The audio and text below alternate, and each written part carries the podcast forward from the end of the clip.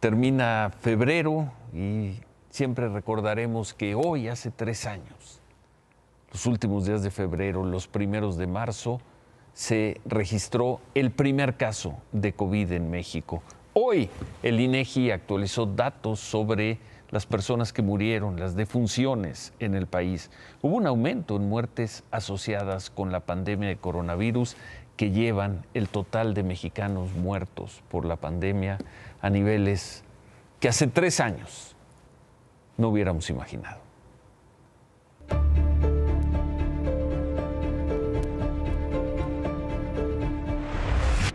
Aunque el gobierno mexicano ha informado de la defunción de 332.986 personas por COVID-19, el INEGI aportó hoy otros datos oficiales que sitúan entre 650.581 y 793.625 las muertes excedentes a las proyectadas entre enero de 2020 y septiembre de 2022 y en torno a la pandemia de COVID.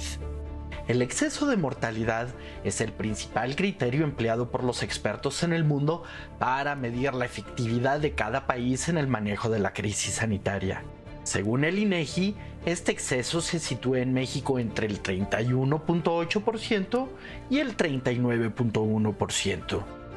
En España, país con el que el gobierno mexicano se comparó para mostrar su mayor efectividad en la gestión de la emergencia, es menor al 10%.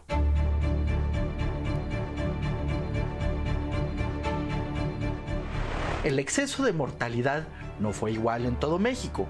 Estados como Tabasco o Colima mostraron una demasía de 13.7 y 16.2% respectivamente, o Jalisco cuyas restricciones de movilidad social y de uso obligatorio de cubrebocas le merecieron críticas de la autoridad federal, se situó en 21.3.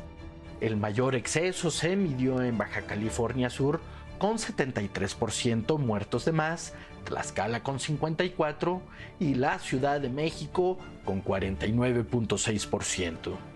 En números absolutos, entre enero y septiembre de 2022 murieron 639.900 personas en México, claramente menos a las 777.936 de 2020 y a las 887.000 de 2021, el peor año de la pandemia.